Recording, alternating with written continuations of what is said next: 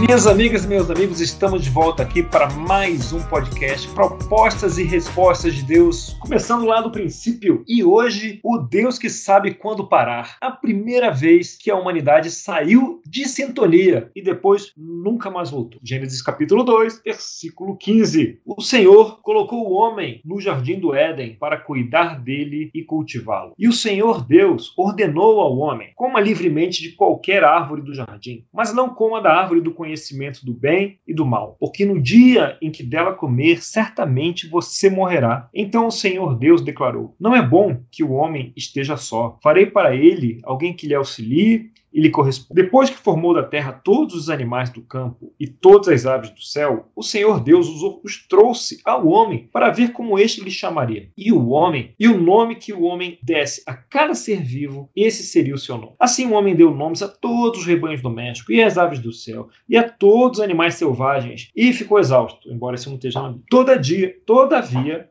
não se encontrou para o homem alguém que o auxiliasse e lhe correspondesse. Então o Senhor Deus fez o homem cair em sono profundo e, enquanto este dormia, tirou-lhe uma das costelas, fechando o lugar com carne. Com a costela que lhe havia tirado do homem, o Senhor Deus fez uma mulher e a levou até ele. Então disse o homem: esta sim é osso dos meus ossos e carne da minha carne. Era será chamada mulher, porque do homem foi tirada. Por essa razão, o homem deixará pai e mãe e se unirá à sua mulher, e eles se tornarão uma só carne. O homem e sua mulher viviam nus e não sentiam vergonha. Para começar, até aí. Então, você vê que no primeiro momento aqui, o homem, Deus colocou o homem no meio aqui do jardim, né, onde tinham as árvores, a árvore da vida, a árvore do bem e do mal, está um pouquinho antes na passagem. E aqui você tem no verso 18 a criação da tensão. A tensão não existia até então. Mas no verso 18, Deus declara: "Não é bom que o homem esteja só". Até aqui tudo ele fala é bom, né? Deus criou e viu que ficou bom. Deus criou e viu que ficou bom. Criou as plantinhas, viu que ficou bom. Criou os aves, viu que ficou bom. Mas aí, de repente, ele fala: Não é bom que o homem esteja só. Farei para ele alguém que lhe auxilie e lhe corresponda. E depois de falar isso, o que, que Deus fez? O que, que Deus fez? Os animais? Não, já tinha Não feito. fez isso. Não, mas. É, Os animais receberam os nomes. Ah, tá. Mandou o homem trabalhar, né? Exatamente. Não é bom que o homem fique só vá trabalhar para você se distrair e não pensar nisso. Exatamente. E aí deu para ele a função de nomear os animais. Né? Os animais que né, do campo, das aves, das aves. Aí é, Deus, o homem nomeou todos os animais. Só que aí Deus fala que não se encontrou aí no verso 20 alguém que lhe auxiliasse e lhe correspondesse. E então Deus fez o homem cair em sono profundo. Primeiro momento aí, foi a primeira anestesia né, da história. Deus fez o homem cair em sono profundo. Enquanto ele dormia, tirou-lhe uma das costelas. Ui, é a primeira cirurgia também. A observação aqui é que costela é um artifício de tradução, né? Do hebraico não é costela, é uma parte, uma parte angular, uma parte arredondada, né? Ah, do hebraico. Mas se ficasse assim o texto, Deus tirou do homem uma parte arredondada, e todo mundo ia ficar se perguntando isso. O que, que o tradutor fez? Chamou de costela, pronto, não se fala mais nisso. Né? E aí, desde então, se criou toda essa mitologia em torno da costela, mas no original nem tem costela.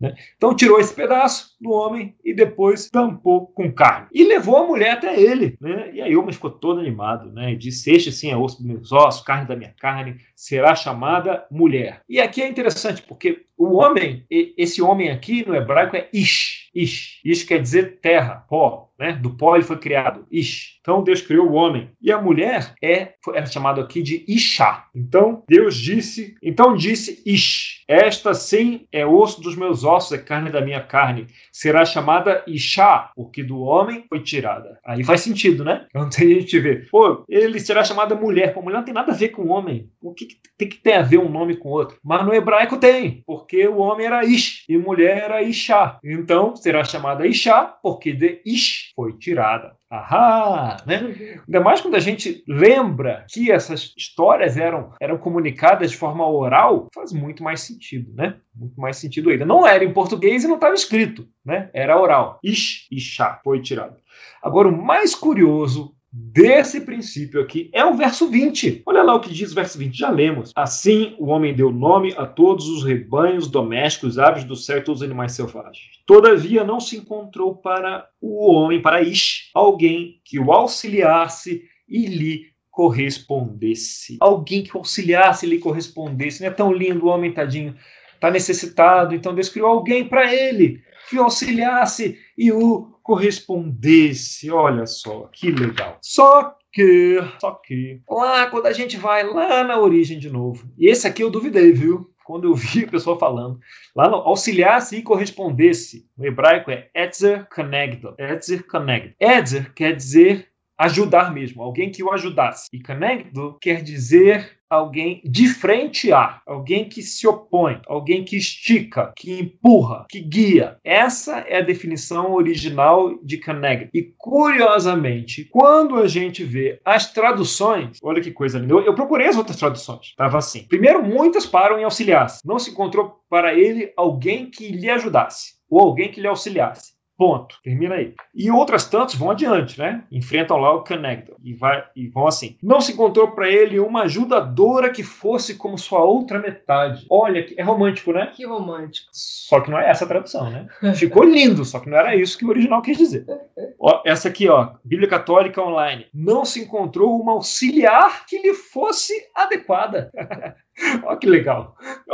Olha a tradução, o livro. Não se encontrou uma auxiliar que lhe conviesse. Ou seja, né? O homem criado à imagem perfeita de Deus, a imagem e semelhança de Deus, e a mulher criada para ajudar esse sujeito criado à imagem e semelhança de Deus. Né? Boa parte da nossa cultura foi moldada em cima disso. Agora, se você vê lá do começo, Deus criou o homem e Deus criou a mulher e criou os dois a sua própria imagem e semelhança. Já tinha criado o homem, deve ter dado trabalhão, né? Para criar a mulher, arrancou um pedaço dele com toda a bagagem genética e a partir dali criou a mulher moldando umas partezinhas ali, né? Para o negócio ficar certinho. E deu essa missão: alguém que lhe ajudasse, o ajudasse continua, e lhe opusesse, e lhe esticasse, e lhe guiasse, e lhe empurrasse. Entende? Que essa função da mulher ela tem aqui uma certa é, significado de oposição. Então não é que essa oposição, evidentemente, não é atrapalhar, né? Senão é alguém que ajudasse atrapalhasse. Isso não faz sentido. Mas alguém que o ajudasse e lhe desse um contraditório, e lhe desse argumentos, e argumentasse, e, e, e lhe colocasse alguma oposição, para daí sair algo, para a humanidade poder evoluir. Não é? Em qualquer ambiente, você tem só homens, está faltando algo. Você tem só mulheres, também o troço não vai dar muito certo, não é? Estou falando além do casamento, né? Em qualquer ambiente, a humanidade só está completa onde existem homens e mulheres. E vai criar, eles são diferentes mesmo, as naturezas são diferentes, ninguém é melhor que ninguém, mas há essas diferenças. E essas diferenças, ah, onde há certa tensão, né? onde há oposição, mas é com essa oposição que a humanidade vai se desenvolver e vai crescer. Então, é, e quando eu vi isso, eu falei: ah, não. Essa é uma interpretação muito pessoal, né? Do Marty, do, do, do, do podcast que eu ouvi. E aí eu fui atrás, eu fui achar da original lá do hebraico, um hebraico com caracteres, né, do nosso alfabeto. E aí eu, eu, procurei outras fontes que não eram as fontes citadas é, nesse podcast do Bema, para ver se era isso mesmo. E qual não foi a minha surpresa? Quando eu vi que era isso mesmo, era isso mesmo. Aí eu achei, não, não é possível. É tanto, eu já ouvi isso centenas de vezes. Será que o povo tá tão errado assim? E na verdade foi uma adaptação, né? Houve uma adaptação da tradução, com um lado talvez uma adaptação machista né, em cima disso, que colocou e, e, e, comunicou essa submissão completa quando não é uma submissão cega, não é? é uma, existe uma, uma certa liderança aqui masculina, mas com a oposição feminina, não é com a atrapalhação, né? com a oposição, com a construção é, é feminina, ok? Uma então, crítica poderia ser dito assim? Com o quê? Com uma crítica poderia ser dito isso? É, na, é, a tradução, eu não, não consegui enxergar com a crítica, mas é mais um debate, não é? Com o debate, com a a, crítica pode fazer parte do debate, né? Tal da crítica construtiva, né? com o debate, com a oposição, com o que vai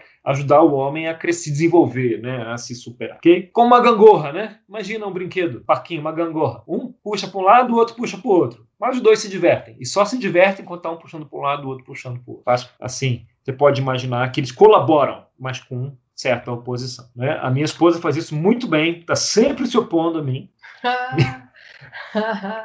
Não é, querida? Claro, você imagina se Seria de você sem a minha oposição. Sem a sua a oposição. minha né? oposição santa.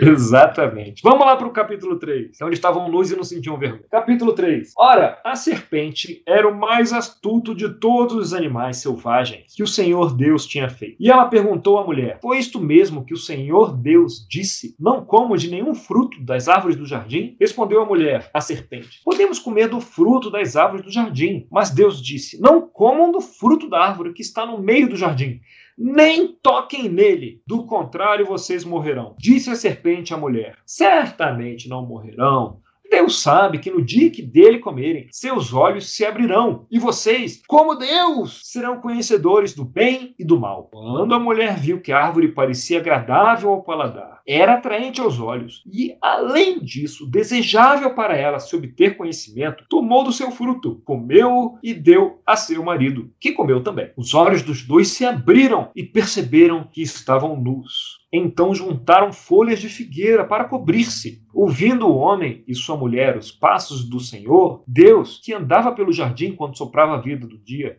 ou a brisa do dia, esconderam-se da presença do Senhor Deus entre as árvores do jardim. Nossa, li mal pra caramba. Mas o Senhor Deus chamou o homem perguntando: Onde está você? E ele respondeu: Ouvi teus passos no jardim e fiquei com medo, porque estava nu. Por isso me escondi. E Deus perguntou: Quem lhe disse que você estava nu? Você comeu do fruto da árvore da qual lhe proibi comer? Disse o homem: Foi a mulher que me deste por companheira, que me deu o fruto da árvore e eu comi. O Senhor Deus então perguntou à mulher: Foi que você fez? Respondeu a mulher: A serpente me enganou e eu comi. Então o Senhor Deus declarou à serpente: Uma vez que você fez isso, maldita é você entre todos os rebanhos, entre todos os animais selvagens. Sob o seu ventre você rastejará e pó comerá todos os dias. Porém, inimizade entre você e a mulher, entre a sua descendência e a descendência dela. Este lhe ferirá a cabeça e você lhe ferirá o calcanhar. Verso 20. Adão deu à sua mulher o nome de Eva, pois ela seria mãe de toda a humanidade. O Senhor Deus fez roupas de pele e com elas vestiu Adão e a sua mulher. Então disse o Senhor Deus: Agora o homem se tornou como um de nós, conhecendo o bem e o mal. Não deve-se, pois, permitir que ele tome também do fruto da árvore da vida e o coma e viva para sempre. Por isso o Senhor Deus mandou embora do jardim do Éden para cultivar o solo do qual fora tirado. Depois de expulsar o homem, colocou a leste do jardim do Éden querubins e uma espada flamejante que se movia, guardando o caminho para a árvore da vida. Muito bem, esse é o relato da queda. Vocês leram essa história? Que tem de esquisito nessa história? Que essa história aqui da queda tem de estranho? O que, que soa para você não natural nessa? O que, que te chama a atenção? A cobra com, tentar convencer a mulher. A cobra tentar convencer a mulher. Isso realmente é muito estranho, a cobra tentar convencer a mulher. Mas sabe o que é mais estranho do que a cobra tentar convencer a mulher? Hum, Ela tá falando para convencer. exatamente. Justamente. Ela tá falando. E a cobra falava hebraico, né? A cobra tava falando. E além de falar, ela não tava falando qualquer coisa, né? Ela tava argumentando, tentando convencer a mulher. Então, realmente, isso aqui é estranho. Uhum. Alguma coisa mais nesse texto que você fala, pô, mas isso aqui é esquisito isso. Eu penso na escolha da árvore. Tem uma árvore que tinha a vida e a outra que era o conhecimento. Eles, e a serpente preferiu tentar com, a, com, a, com conhecimento e não com a vida eterna. A escolha da árvore, né? Se, se a gravação não ficar boa. A escolha da árvore, né? Tinha a árvore da vida e a árvore do conhecimento do bem e do mal, e a ser- serpente ficou na árvore do conhecimento. É, essas árvores, né? A a escritura fala que estava no meio do jardim, mas a, em hebraico parece que esse meio né, não que estivesse uma do lado da outra, né? Elas estavam ali na mesma região, mas não necessariamente é, muito próximas. Esse jardim devia ser bem grande, né? E realmente ela estava na árvore ali, justamente na árvore do, do bem e do mal, que era a árvore na qual Deus tinha falado o que para Abraão, né? Deus tinha falado o que para Abraão não, né? Para Adão. Deus falou assim no verso 16. E o Senhor Deus ordenou ao homem, a Ish, aqui ainda era Ish, nem era Adão. Coma livremente de qualquer árvore do jardim, mas não coma da árvore do conhecimento do bem e do mal, porque no dia em que dela comer, certamente você morrerá. Beleza? Tem algo estranho aqui? Ele não morreu, né? Pois é, eles comeram do fruto e ele não morreu naquele dia. Né? Que, que, que papo é esse? Quem está falando a verdade? Porque a serpente falou, certamente não morrerão. Esse foi o argumento dela. Então isso aqui também é esquisito. E por que, que a gente se faz essas perguntas? Você tem aqui a história, e você lê a história, não é uma história difícil de seguir, né? Você vê aqui o relato da queda, eles comeram do fruto, foram desobedientes e por isso foram é, banidos do jardim do Éden e ficaram afastados da árvore do bem e do mal. Entretanto, lembra que a gente falou da investigação dessa imagem? Aqui dentro dessa história tem algumas lições, tem alguns tesouros escondidos dentro dessa história. E a investigação, o quebra-cabeça sendo montado, vai trazer à luz, vai ajudar a aparecerem esses tesouros escondidos. E uma pista para achar, uma pista, as pistas para acharmos esses tesouros são justamente os elementos esquisitos, os elementos estranhos que há no texto. Então, o que a gente está fazendo aqui? Pegando nossa lupa, botando nosso chapéu de investigador dos anos 30 e indo atrás. Quais são as pistas? Que, que tem de esquisito no texto? Então, o que tem de esquisito? Uma cobra falante. O que tem de esquisito? A cobra não só fala, mas ela argumenta e ela negocia e ela, ela entende os desejos de Eva. Não só isso, um fala que vai morrer, o outro fala que certamente não vai morrer. Parece que a, aquela sintonia original aqui, antes do fruto, ela já está já tá, já tem ruído aqui, né? Já está quebrada essa sintonia original. Ou está quase quebrada, né? Já tem um atrito grande. Muito bem. Então, esses são os elementos estranhos. Lembra que em Gênesis 1 a gente viu um quiasmo, né? Uma história, um poema que tinha um início e um fim. Esse é um segundo quiasmo, que aparentemente é até mais simples que o primeiro, uma das, das fontes que eu vi. Que diz, por exemplo, Adão começa só, o homem começa só e termina banido. No início é Ish e Ishá, no fim, Adão e Eva, a mãe da humanidade. É o terro e a terra. Depois que Adão e a, e a mãe da humanidade, não é isso? Ah, e no meio desse quiasmo, né, você tem esse elemento da nudez, né? essa fixação. Cara, os caras, eles comeram do fruto, abriram os olhos e tinha tanta coisa para descobrir. Primeira coisa que eles ficaram ligados é: ah, a gente tá peladão, caramba, tem que se esconder. E eles foram lá e resolveram fazer roupa. Não tinha sido inventada a roupa, né? E aí eles foram lá e pegaram folhas de figueira para se cobrir, para se cobrir. E, e, e, aí Deus chega, né? Eles ouvem Deus andando por ali. Parece que eles nunca tinham visto ninguém vestido. De repente, a nudez era um negócio tão tão, ah, tão chocante para eles, né? tão desconfortável, tão, tão desagradável. Tanta coisa que eles poderiam que eles poderiam se preocupar. E quando Deus chega e fala com eles, onde vocês estão? Não, a gente se escondeu porque a gente estava nu.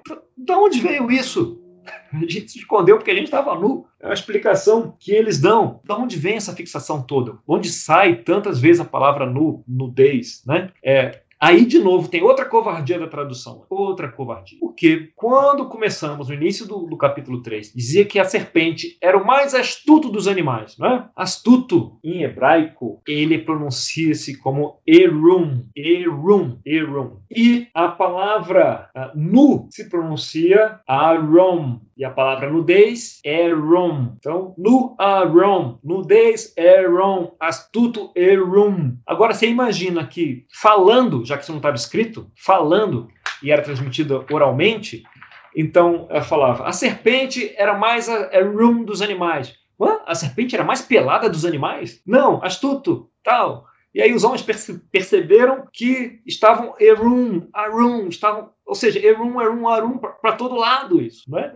Isso é o que aparece no meio. Na história sendo contada oralmente, esse Erum, Erum, Erum aparece muitas vezes, como a serpente sendo a mais astuta, ou mais pelada dos animais. Mas era astuto aqui. Só que havia uma ligação dessa astúcia toda com a nudez, uma, uma ligação fonética, né? Dessa astúcia com a nudez. Agora, outra coisa esquisita, né? Você podia confundir a astúcia da serpente. Mas se você examinar essa serpente, essa cobra, com cuidado, a Pátia falou o quê? O que a cobra estava fazendo? Estava convencendo a mulher a comer o fruto. Ou seja, ela estava argumentando, né?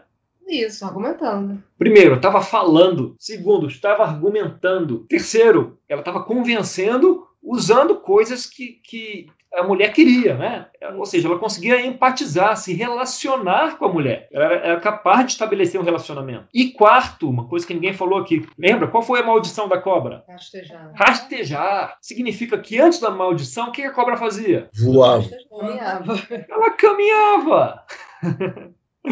então, você tinha a cobra que andava e depois, com a maldição, ela rastejava. Olha só, então a cobra anda, fala, argumenta e se relaciona. Essa cobra está parecendo o quê? Está parecendo gente, né? Está parecendo ser humano. Então, qual será a tentação real que a cobra, que a serpente estava levando para Eva? Se a gente vir lá em, no verso 1 do 3, ela pergunta, a semente pergunta: Foi isso mesmo que Deus disse? Não comam de nenhum fruto da árvore do jardim. Aqui em hebraico, essa frase ela tem uma ênfase no disse, tá? Não é assim. Foi isso mesmo que Deus disse. Não comam nenhuma. Quer dizer, se podem beber. Não, não é isso. É, nenhum fruto. Não. A ênfase está no disse. Foi isso mesmo que Deus disse. Ou seja, ele realmente disse isso. Não como de nenhuma árvore do jardim. Você tem certeza que foi isso que Deus disse? Será que Deus ia criar esse jardim maravilhoso? Cheios de frutos saborosos, essa árvore com esse fruto tão saboroso, gostoso, se não fosse para vocês desfrutarem plenamente deles, será? Deus diria um negócio desse, que Deus ia fazer um negócio, que Deus ia criar um fruto tão bom desse e não ia deixar vocês desfrutarem desse, desse. Agora, com isso em mente, vamos lembrar aqui que depois de criar o homem e falar que não era bom que o homem ficasse só, em vez de Deus criar diretamente a mulher, o que, que ele mandou Deus fazer? Mandou ele dar nome aos animais. Quer dizer, olha que estranho, né? Não é bom que o homem fique só. Então, Adão, vá dar nome aos animais. E aí Deus deu nome, o homem deu nome aos animais e depois de dar nome aos animais, não se achou para ele alguém que lhe auxiliasse e lhe opusesse, não é? E aí Deus criou a mulher. O que, Deus está querendo mostrar para o homem aqui? Que o ser humano não é como um animal. Ele falou: homem, não é bom que você fique só. Então, olha só, vem comigo. Vá nomear os animais. Terminou, não achamos nenhum. Agora eu vou criar alguém para você, para lhe fazer companhia, para lhe, lhe ser um igual. E ele cria a mulher. Quer dizer, o, nenhum dos animais era como ele. Imagina que o homem aqui, na criação, ele estava misturado com os animais. Ele era mais um ser ali, comendo, ah, né, vivendo, respirando, ah, desfrutando do jardim. É? Era mais um. E aí Deus começa a ensinar para esse homem aqui que ele não é mais um. Ele não é como os animais. Passa todos os animais e, e nenhum deles era como ele, nenhum deles o completava. Agora, se a serpente era capaz de andar, de falar, se relacionar, de argumentar, quer dizer que não, não era isso que diferenciava os homens dos animais. A serpente era um animal, não é? Aqui fala que a serpente era o mais astuto dos animais. E a serpente era um animal. Ela falava e se relacionava. Então, qual é a diferença, né? Qual é a diferença do homem para os animais? O que Deus está tentando ensinar para Adão? Afinal, a, o ser humano foi feito, o homem foi feito à imagem de Deus. O que significa isso? A imagem de Deus. E aí a gente volta para o nome. A gente falou disso no, no, outro podcast, né? El Shaddai, que significa El Shaddai, todo-poderoso, mas não traduz muito bem como todo-poderoso. Significa o Deus que sabe quando parar, mais ou menos isso. O Deus que sabe quando parar. Criou o mundo em seis dias, parou no sétimo, descansou. Simples assim. O Deus que sabe quando parar.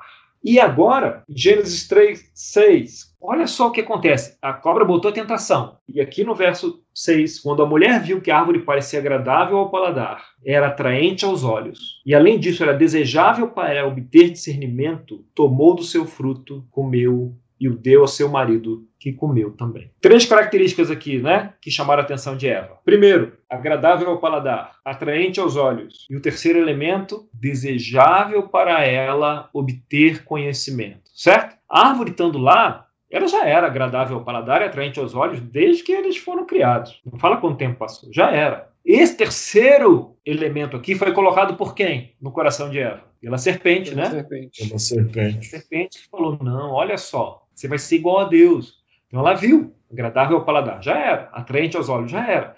Mas de repente tinha um desejo ali de obter conhecimento do bem e do mal. Que é algo estranho também, né? Porque ela já sabia o que era certo e errado ali, né? O que Deus tinha. Esse bem e mal aí. Né? O que, que isso quer dizer? E então tinha esse elemento aqui do desejo. E o desejo não é algo ruim. O desejo não é algo ruim. A gente sente fome, sente desejo, se sacia.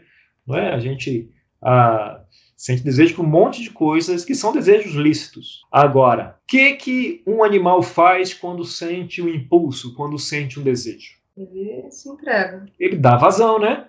Você consegue imaginar um leão com fome e falar: Não, eu tenho aquele servo manco ali, mas eu vou passar, porque hoje eu estou de jejum. Não faz sentido. Né? Senão um leão nunca vai fazer isso. Você imagina um bicho no cio. Não, eu não vou copular, não. Simplesmente não faz isso. Ele dá vazão, ele tem o desejo e ele dá vazão ao desejo. É, é o tal do instinto, né? É o tal do instinto. Ele vai, ele sente e ele tenta. Se ele tiver vontade, ele vai atrás de saciar a vontade. A gente tem um gato aqui em casa e a Patrícia até hoje fracassou miseravelmente em educar o gato a não subir na mesa da cozinha.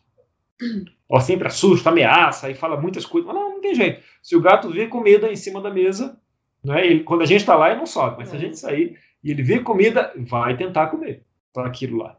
É só, só deixar a comida, a mesa sem comida. Só deixar a mesa sem comida. Mas qualquer coisinha que sobra, né? O gato vai lá. Ele não resiste. Essa é uma característica dos animais. E veja, se você tem uma serpente que falava, que argumentava, que se relacionava e que trazia esse argumento. Olha só, olha que já foi isso mesmo que Deus disse, não coma. Foi isso mesmo que Deus disse, não aproveite esse jardim. Foi isso mesmo.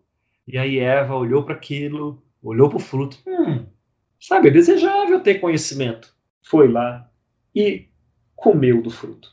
Deus aqui estava convidando Adão e a Eva a confiarem nele. Estava convidando Adão e a Eva a aprenderem que Deus tinha provido tudo o que eles precisavam.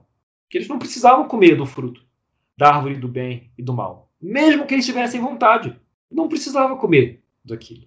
Não precisava dar vazão a todos os desejos dele. Podia dar vazão a quase todos.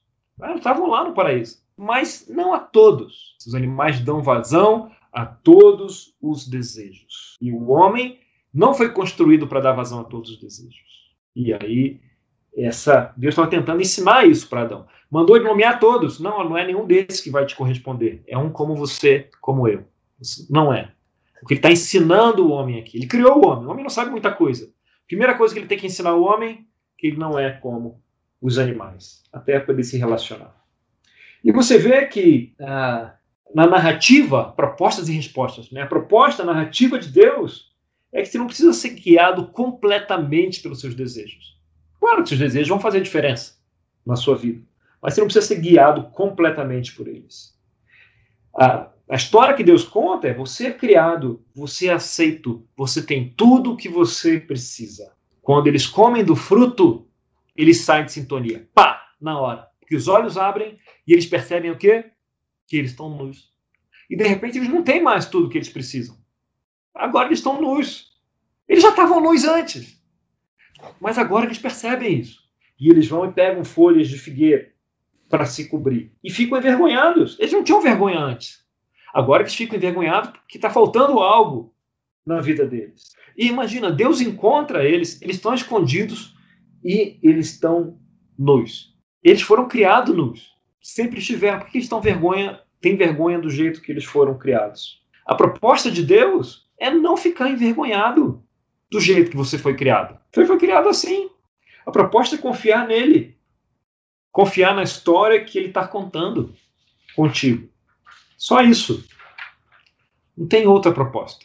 O homem teve os olhos abertos, era conhecedor do bem e do mal. O que isso trouxe para ele?